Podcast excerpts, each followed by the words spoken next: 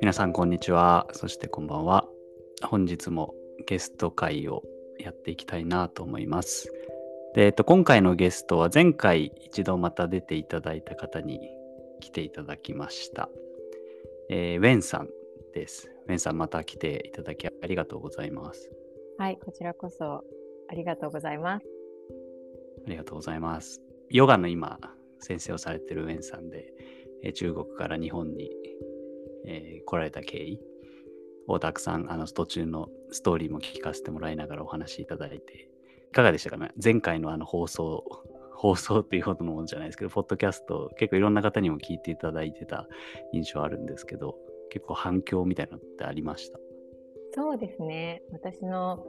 友達だったり、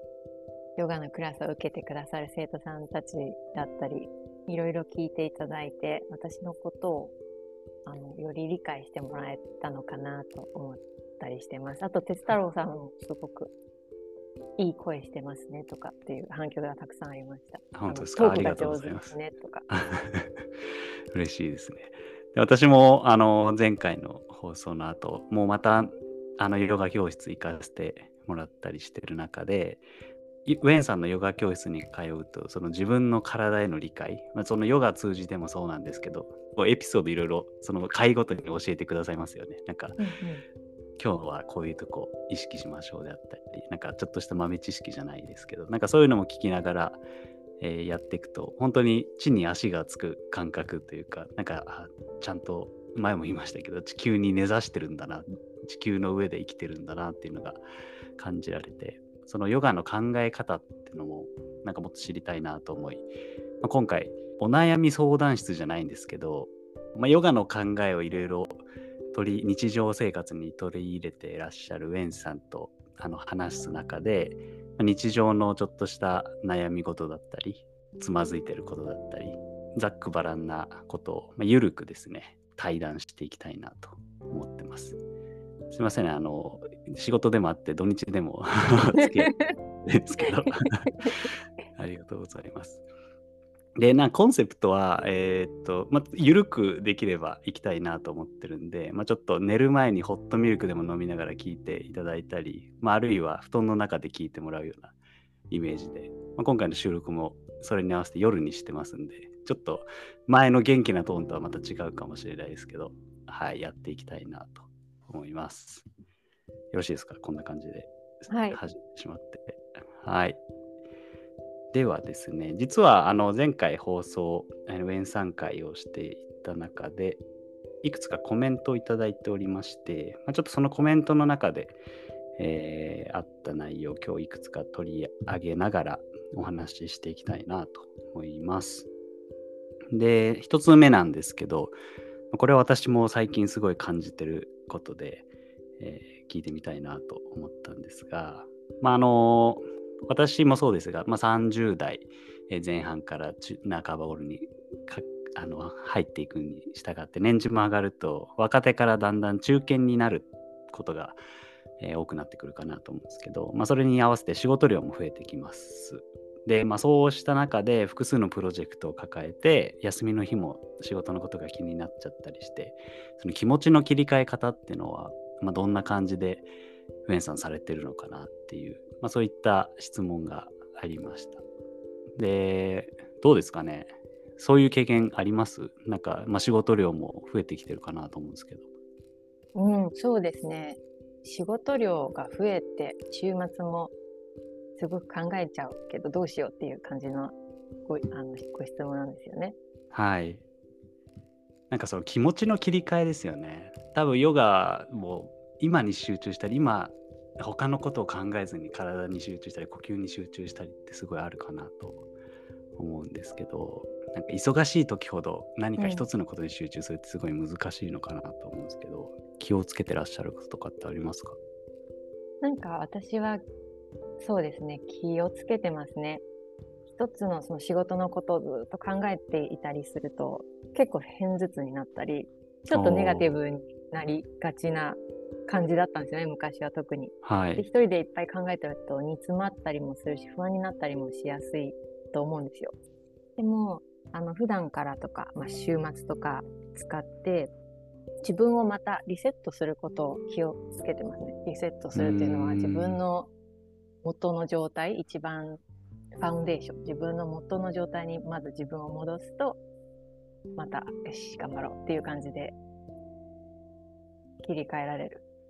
でそれって元の状態はい。うん、それってなんて言うんですかね。自分の私だとヨガの練習とか歌を歌ったりとかすることなんですけど何でもまあいいと思うんですよね。走ったりとか読書をしたりとかお料理をしたりとかなんか自分ストレスを和らげる工夫の仕方をたくさん引き出しを持っているとすごくいいなって思います。ヨガをされる前は、あんまりそういう切り替えって難しかったですか、やっぱり？そうですね。結構比べたり、自分と周りを比べたり、20代後半、30代、ね、になって、いろんな生き方があるじゃないですか。どんどん。はいはい。仕事を頑張って、どんどんどんどん上に登っていく人もいれば、もう家庭重視になって子供が生まれてとか、あとまた全然違う自分でビジネスビジネスをしだしたりするとか、なんかいろんな生き方があって、いろんな考え方があって、焦るじゃないですけど、はい、じゃあ自分は何がしたいのかなとか、何を、何に頑張ろうかなとか、思う世代ですよね、30代って。うん、ですよね。まあ、すごいわかるな。でも、なんか、ね、日々、こうヨガを、特にヨガをしているとなんですけど、日々マイクフル過ごせるんですよね。なんかいろんなことがありがたいなとか、ストレスも和らぐなとか、なんかまた気持ち切り替わって、フレッシュなマインドで頑張ろうとか思えたりするようになるんですよね。うん、すごいですね。決めてるんですかね？その気持ち切り替える時に体が勝手に切り替わっていくのか人は人みたいなこう合言葉じゃないですけど自分の中に言い聞かせるようにされてるのか。人は人。人は人。自分は自分自分は自分。なんか結局は自分が心穏やかだとまあ周りも自然と周りとの関係も調和できるのかなと思うんですよね。自分が一番心地よくて機嫌のいい状態になるべくリセットして戻せるように調整してるのが、まあ、ウェンさんの場合はヨガってことですね。うん、なんか特に忙しい時期とかね私たちの部署とかね秋冬いっぱいイベントがあって、はい、すごくちょっとつもしんじゃないな。なんか一生懸命駆け抜ける時期だと思うんですけど、うん、なんかそういう時こそ落ち着いて自分の体調管理をしっかりと、ね、気をつけてそのためにもすごく簡単な印というか印っていうのかなというのがあるんですよ。それが私にとっては呼吸なんですよね。はい、自分の呼吸がゆったりとできているかどうか。できてないと、はい、そうちょっと不安だったりイライラしたりしてるなって感じるのでそういう時もすぐマットを開広げてヨガをしてゆったりと深く呼吸を繰り返して動きと一緒に。5分でも10分でもたくさんの時間じゃなくてもいいのでそういう時間を持てるとふーってなります。うん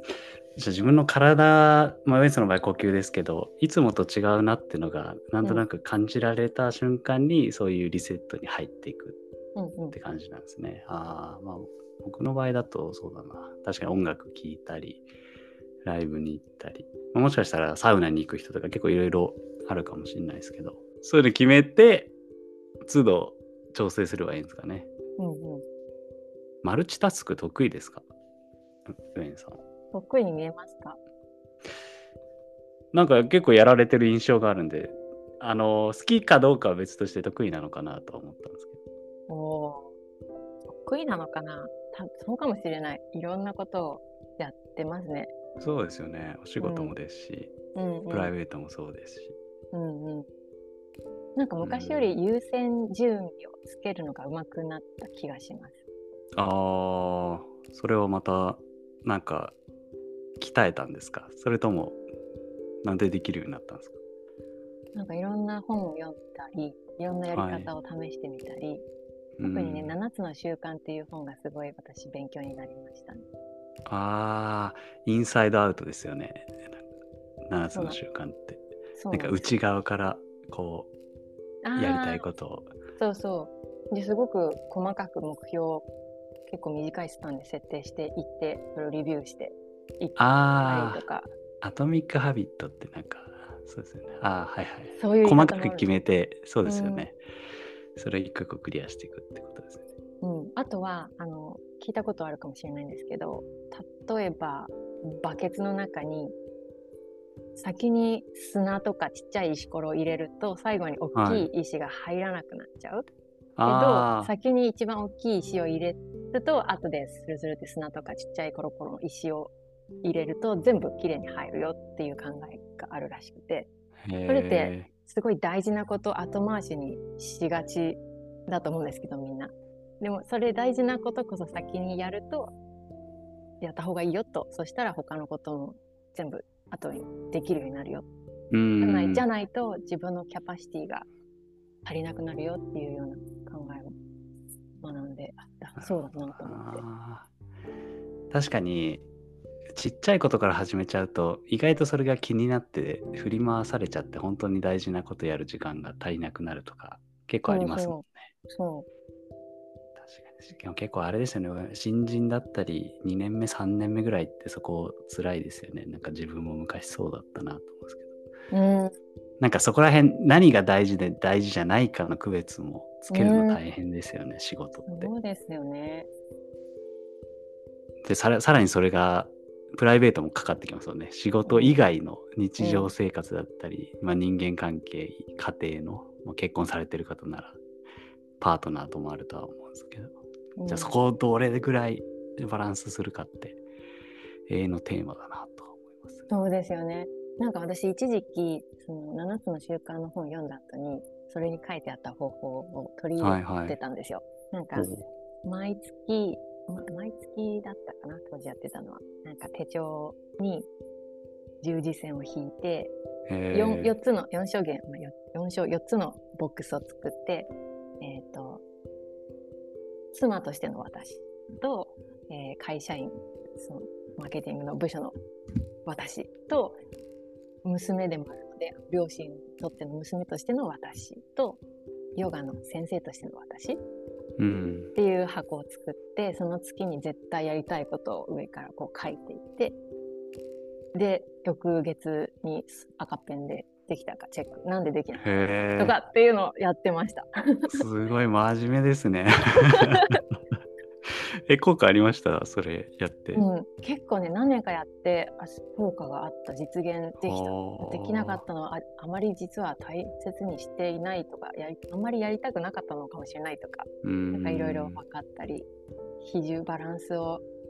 えっと、それぞれの私全部調調和させたいからじゃあ日々どこに何を重視してバランスよく入れていくかとかね。そういうのを考えながら過ごしてたけどこの1年はもうそれをやらなくしましたなんか疲れるなと思ってああ、なんか無意識にできるようになったんじゃないですかね。かもしれないですね。うんうんうんいやでも分かります。疲れるなっていうのはちょっと分かって、なんか、うん割と頭で考えるより感じる方で動き始めたなっていうのは最近思いますね。なんか本当にやりたいって心が動いたことからやろうみたいな。なんか、うんうんこう手帳に書いて広げて、なんか、左脳で考えるというか、理論的に考え出すと、なんかよく分かんなくなるんで、本当にやりたい、やりたくないっていうので決めちゃってるかもしれないです。いいですね。直感に従う。直感に従って。ありがとうございます。ということで、そうですね、気持ちの切り替えって意味だと、まあ、自分のサインっていうのを知るっていうのはおっしゃってましたけど、いいかもしれないですね。なんかうん知らないとずっと元に戻ろうとしてもどこで戻ればいいかわかんないでしょうから。うん、なんか適度なストレスならいいと思うんですよ。伸ばしあ伸び盛りの自分のそのキャリアのタイミングだったりするかもしれないし、でも、はいはい過度の過度なストレスになってるかっていうのはん自分で感じた方が絶対いいですよね。ストレス溜めすぎると体に悪いので。そうですね。はい、ありがとうございます。では、2つ目の質問にまた行きたいと思います。これは私もヨガやってる中で、えー難しいなと思ったんですけど、そのヨガやる中で体勢が、まあ難しいポーズとかできつくなると呼吸が乱れますと。で、そういう時ってそのポーズができるようになるまで、まあ、多少乱れても頑張った方がいいのか、まあ、それともその呼吸が乱れない範囲でやる方がいいのか。うん、これすごい私も聞いてみたかったんですけど、どうなんですかね？呼吸を気持ちよくできるのが理想なんですよね。はい。なんかヨガのポーズ、アーサナって呼ぶんですけど、そのアーサナの練習をする本来の目的、最終的なゴールっていうのが、心を穏やかにすること、あーもう安定したあの穏やかな呼吸をしながら心が静かになっていくことっていうのがヨガの目的なんですよね。なので理想は心地よく呼吸がキープできるところで少しね時間をかけてその伸びてる体の感覚だったり呼吸の広がりだったりを感じられること。なんですけれど、おっしゃるように痛いですよね。痛いんですよ。痛いですよね、難しいポーズとか。なので、なんかね、まずは私がおすすめするのは、呼吸をそもそも利用してみる？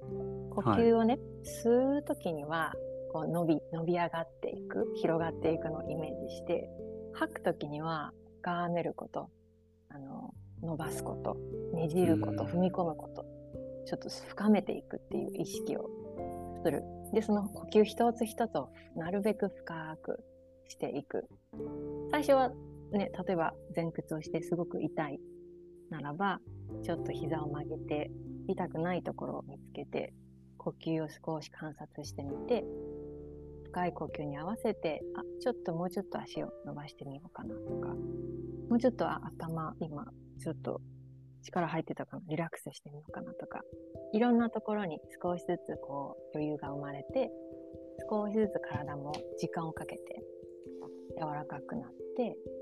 で呼吸も心地よくできながら少しずつポーズ自体が深まっていくうん。ような感じがいいんじゃないかなと思います。ああ、なんか、どの伸びす伸ばす時とそうじゃない時とかで意識しながら変えていくといいですね。なんか、うん深くまずやってみるとか、うんなんか浅くならないように。うんうん私は体硬いんで、うんきついポーズをやる達成感は欲しいんですけど、うんでもなんかもう本来の目的のリラックスじゃないから、若干もう筋トレチックになっちゃってるんですよね。うんうんうん。まあそれはそれでいいのかなと思うんですけど、まあでもリラックスしに行ってるから、なんかそこの塩梅は難しいなと思ってたんですけど、まあ今回聞いてみて、別にきつくても深い呼吸はできるなと思ったんで、なんか意識すれば、うんうん。なんかそれを気をつけて、まあ痛いけど、しっかり吸ってしっかり吐くっていうのをやってみようかなと思いました。ぜひ。そう。で、なんで、その日常的にヨガを練習していると、なんできついのかなとか、自分の体のことが、なんかどんどん観察できるようになると思うんですよ。うん例えば、あ、最近外食多かったしなとか、ああ最近トレーニングしてなかったから筋力もちょっと落ちたなとか、ーうん。最近仕事もすごい忙しくて気分も落ち込んでたなとかなんかだからこう体もちょっとなんていうか伸び伸びてないなとかあるいは自分がすごく元気でエネルギッシュな時はもうガンガンに動くようなヨガのクラスに参加していっぱい汗をかいて気持ちいいなとか、なんかいろんなねヨガのタイプもあるので自分の気分とか体のコンディションによっていろいろ参加し違うものに違うクラスに参加してみるのも面白いです。うん確かにそうですね。なんか自分との対話感がすごいありますよね。うんうんあの1時間ぐらい私もその青空ヨガ教室で外に出てほとんど喋んないじゃないですか。うんで呼吸だけして体を伸ばしてるとすごい感覚がこう何ですかね広がっていくじゃないけど手足の隅々までうん感じられるようになりますよね。すごいですね。いやいや、でも多分感じてるレベルが全然違うとは思うんですけど、でもやっぱここ伸びないなだったり、あ、ここ気持ちいいなっていうのはちょっとわかるんで。うん、本当自分との対話ですよね。うん。で、ほなんだろうな。座禅僕が組んだ時は、まあ、考えるなって言われて、ひたすら座禅組んでたんですけど、ウェンさんがそのヨガされる時でその伸ばしてる時とかってやっぱ考えないようにしてるんですか？考えない。明日の夕飯何しようかなとか。うん、あんま考えてないですね。なんか、あ伸びてる気持ちいいなとか、痛いわ、やっぱり全然練習できてなかったなとか、なんか自分の体がどうかなっていうのを。ああ、コンディションをじゃあちょっと見てるかな。確認する場になってるんですね。うん。あとは私は結構フローヨガっていう形が好きで、こう一呼吸一動作でずっとこう動いていくようなダイナミックな動きをするヨガが好きなんですね。はい、それやってると考える暇もあんまない。ずっと動いてるから。ああ、逆に動かすことで考えなくするってのもあるんですね。うん、うん、上手に、上手にというか、あの正しく心地よくそのポーズに体を持っていくことに集中してるから。うーんあ。集中してるんだ。そっか、集中してるんですね、ヨガ最中は。集中とリラックスかな。んか動く瞑想とも呼ばれるんですね、そのフロー。そうですよね。うん、あ瞑想の動く版ってなんかしっくりきますね。ちょっと次回参加した時はできてるかチェックしてください。はい。でも自分が一番自分の先生なんですよね。うよねうんうん、確かにいい言葉ですね。でも分かるんですか？その見てて、あ、この人集中してるな、ゾーンに入ってるなとかって、あの前で見てるじゃないですか。うん。正直、どっちか分かんないですよね。めっちゃ考え事してるのかなとか、でも自分の体に集中できてるのかなとか、大体でき集中してるんだろうなっていうふうに思うんですけど、考え事してる人もいるのかな。瞑想中にとかね。うん。なれないし。そうっすよね。うんでもたまにねすごいキョロキョロする人とかもいたりして。ああ他の人のポーズが気になるかなか、うん、そういう人見られてるですね。お見通しですね。でもねいろんなその時のそのまあそうですね。状況だから。別にこれじゃなきゃいけないとかはないんでしょううん。ありがとうございます。はい。では3つ目なんですけど、これは前回の放送の、えー、感想であったんですが、えっ、ー、と、いろんな国に住んでこられたウェンさんだと思いますが、その文化とか人間関係も変わる中で、いろんな人と、まあ、その時その時で輪を広げていく秘訣はどんなものがあるんでしょうか。環境が変わって相手に合わせていると、まあ、だんだん疲れてきてしまう。気もするんですけど、まあ、その変化の中で、えー、人とのつながりってどういうふうに作ってこられたのかなっていう質問ですね。うん、これ自分も、まあ、特に若い時って言ったらですけど思春期の時とかも結構あったかなと思いますけど、なんか周りに合わせちゃって、本当の自分らしさってなんだっけだったり、なんか分かんなくなることってあるかなと思うんですけど、うん、どういう、まあ狙って人付き合いってしてないかもしれないですけど、どういうスタンスというか、構えでお付き合いされてきたんですかね、その、ね、場所も変わりながら。うん。なんか、まずは自分を知る自己理解から始まるかなと思ってます。なんか私本当に昔から人とつながることが好きなタイプで、うん、人と協力したり人を新しく知ったり、はい、誰かのために何かをしたり誰かと一緒に何かを成し遂げたりそういうことがすごく好きなタイプなんですよね。なのでなのでどこの場所に行ってもまず人に興味があるんですよ。自分の目の前に人って自分と全く違う経験をしてきてその人の人生のドラマがあってその人との対話によっていろんなことが自分を学べるっていうふうにいつも思ってるんですよね。うん。なんかそもそも興味があるんですよね。でもそういうふうに私みたいに人がすごく好きだっていう人だけじゃない世の中はそういう人でなりだけで成り立ってるわけじゃないことも分かっているんですよね。当たり前ですけど世の中はい。にいろんな人がいるっていうことも知っていて、なのでまあでも私は相手に興味があるからこうどんどんいろんな質問をして自分とのコネクションを見つけたりその人の興味を引き出したりっていうのを人と会うたびにするんですけどあんまりうさんくさくならないようにうん相手との対話の中で調整微調整を自然としてる気がします。あこのあ方はあんまりこう私が「わあそう」って言ったら「おうおうおう」って引いていくタイプなのかなとかなんかだったら別にその相手が心地いいコミュニケーションができる、ーはい。自分も上手に距離を取ろうとか。こんな感じですかね。あー。なんか僕のイメージですけどウェンさんすごい自然に人のいいところを見つけられてたりその人が喜ぶことを言ってくれたりするなっていう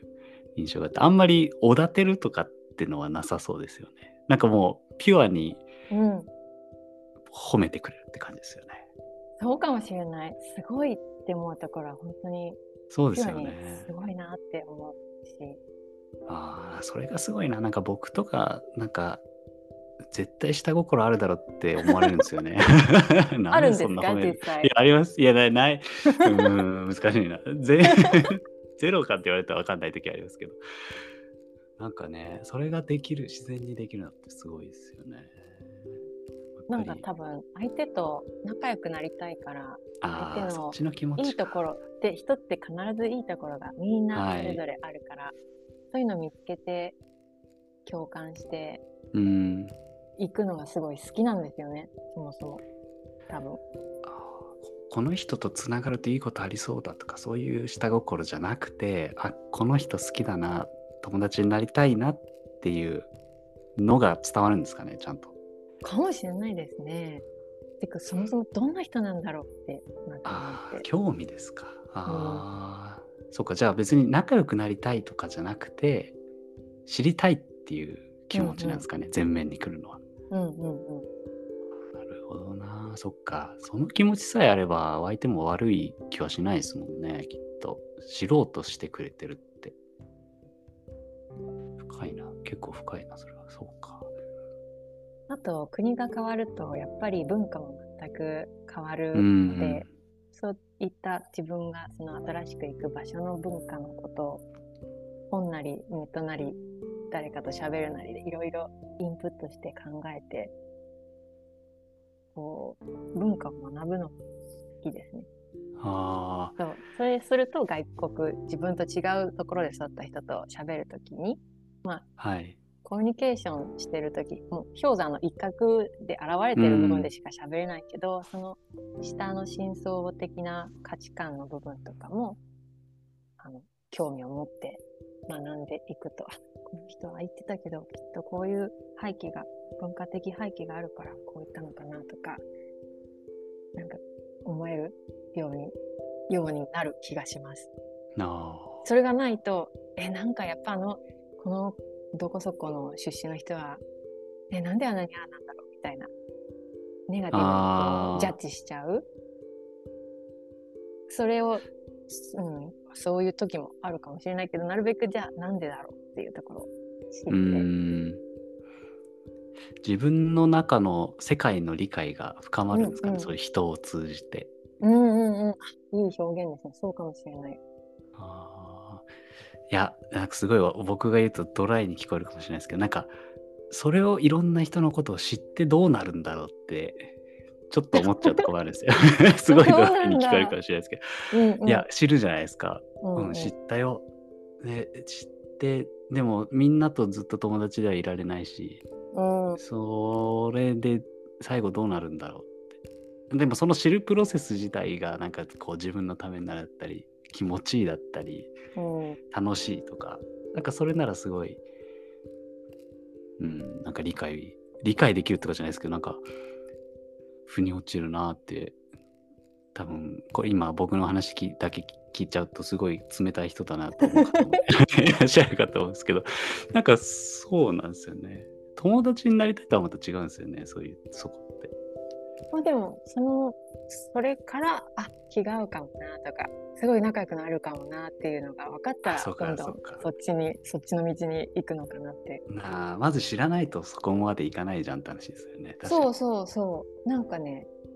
さっきおっしゃってたように、知って、みんなのこと知ってどうなるんだっていう、今自分でも考えたんですけど、はい。多分こう自分の中で人サンプルがいっぱいあると次に誰か新しく会った人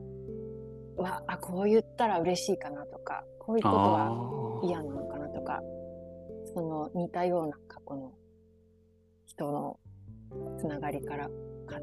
あのなんていうか連想できてよりよくコミュニケーションができるんじゃないかな。うーん。なるほどな。そうか。そうやってコミュニケーション力って鍛えられていくのかもしれないですね。なんか、そうか。多流試合じゃないですけど、うんなんかいろんなタイプの人たちと付き合って経験して、相手からのフィードバックもサンプルとしていディープラーニングみたいですね。こう、本学んでいく当ですね中で、machine learning ですね。マシンラーニングですよね、大量に。で、ちゃんとそういった気の利いた返しも返せたり、まあなんか喜ぶポイントも分かったり、まあその打算的にはしてないとは思うんですけど、そうやって人って、そっか、付き合っていけるようになるんですかね。なんかもう、そもっといくと世界平和にもつながるんですかね。なんかステレオタイプを持たないようにするためにも、そういう国の人はこうだとか、こういう人はこうだってのも、その国の人を一人か二人でも知って、いい人だって、そうなんかサンプルがあると、いや、そうそう。そうくくっちゃダメだって思えるかもしれないですよね。そうですよね。うん、思います。そっか、知ろうとするっていいですね。ちょっと私もなんかそういう打算的な考えより先に知ろうっていう 気持ちを前に出して近近寄っていこうかな、これから。でも、哲太郎さんもいろんな国に住んだり、いろんなはい。国の人と会ったり、い、ろんな国の人と仕事したりってあると思うんですけど。いや、そうですね。私も、うん、知ろうとしてるつもりではいるけど、でも、なんだろうな。結構集団で見がちだったかもしれないですね。割と。あここの国の人はなんかこんな傾向あるな、みたいな。もちろん個人では、あの、付き合いあって、いろんな人は知知ってはいたものの、なんかそうカテゴライズしするのが割と好きなタイプなんですよね。整理しやすいんですよね。仕事もそうなんですけど。確かに、整理めっちゃ上手ですもんね。うん、なんかそれはでも人間関係にまでやっちゃうと良くないなとは思うんで、なんか1対1の付き合いっていうのはもうちょっと意識したいなと思いますね。あんまりストレスは感じないんですかね。そうそう。なんか逆に心がこう乱されちゃったり、いろんな人と会いすぎて、なんか振り回されちゃってだ、だんだんそうなってくると似たような自分と波長の合う人とばっかりこう付き合いがちになるかなと思うんですけど、あんまりそういう心地よさで気の合う人とってだけじゃなくて違うタイプの人ともなんか年をとってもつながり続けられてますかね？ああ、自分と全く違うタイプの人と結婚したから、そういう意味では毎日一緒に過ごしてますね。いや、それもすごいですよね。あ、でも確かにな。タイプが一緒だからいいってわけでもないかもしれないですよね。また面白さってなりますよね。新鮮な考えだったり。うん、補い合えるっていう良さがあるかもしれないですね。まあ、似た者同士で仲良く暮らすタイプもあると思うんですけど、なんかそうなんですね。うん、結婚生活がすごく自己理解を促してくれましたね。ほう、それを。全然宇宙人みたいな人と一緒に住んで、大丈夫ですか？ダンさん聞いてないですか？なんかそうね時間を本当にかけて理解してはい。っている最中です。ああ、そうか。わからない相手と一緒に対話をすると自分のこともわかるんですかね。なんでうんこの人にわからないって気持ちが湧くんだろうとか、イライラするんだろうっていう。そうそう。あ、でもそこのポイントすごい自分にとって大事、やっぱ大事譲れないところなんだなとか、やっぱりでもそれは相相手に分かってほしいから、じゃあどう伝えたら分かってもらえるかなとか。うーん。英語とのコミュニケーションと中国語のコミュニケーションもされて、日本語のコミュニケーションもされてて、こう、性格変わる人も結構いるっていうじゃないですか。なんか話す言葉だったり。うんうんまあ、もっと言うと、もしかしたら海外にいる自分とか、日本にいる自分と、まあ、僕もそうだったんですけど、留学してた時の自分で、なんかキャラ変わってんのかなとか思ったりもする時あったんですけど、なんかそこ変わってました。なんか振り返ってみて。それとも、そんなにベースは変わらない感じですか？うん、自分では変わあんまり変わってないつもりだけれども、夫からは、なんか英語で喋ると、なんか、たまにきつい言葉使うから、アグレッシブに喋るよとか言われたりそのつもり全然なくてもね。でもやっぱネイティブじゃないから、そう受け取られることもあるんだとか思ったり。一方で中国語喋ってると全然そういう強さってない、すごくマイルドに聞こえるよって夫に言われて、あ、そうなんだ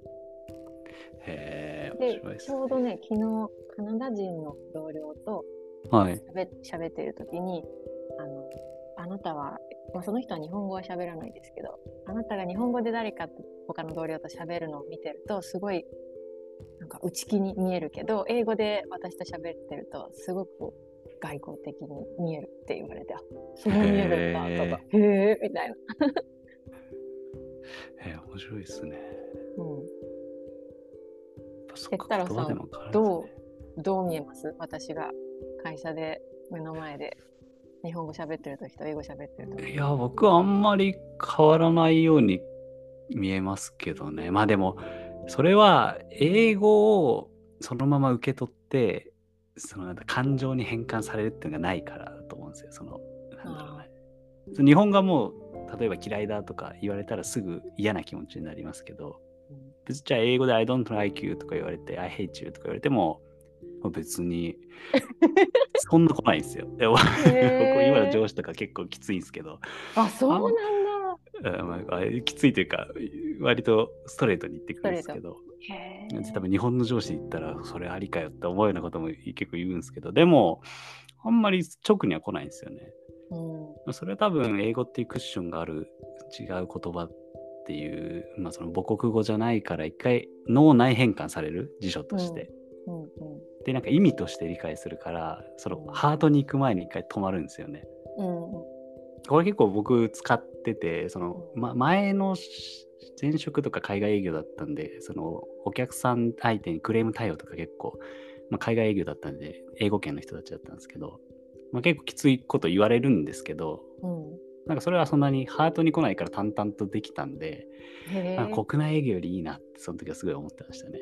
面白い。うん。なんか、だからはい。あ、ごめんなさい、どうぞ。どうぞどうぞ。なんかね、カルチャーマップっていう本があって、異文化理解力っていう本があるんですけど、自然になんか違う文化の人と仕事したりしていると、そういう力がつくのかなって今、哲太郎さんがあ思いました。なんかだって彼らはそういうストレートなコミュニケーションスタイルで、が当たり前で傷つけるあの意図がなくても、日本人みたいなこう、なんだろう、ハイコンテクストなカルチャーの人からしたら、ぐさっと言われるように受け取られるけど、でも彼らからしたらそういうつもりはないんだろうなっていうのを理解していたら、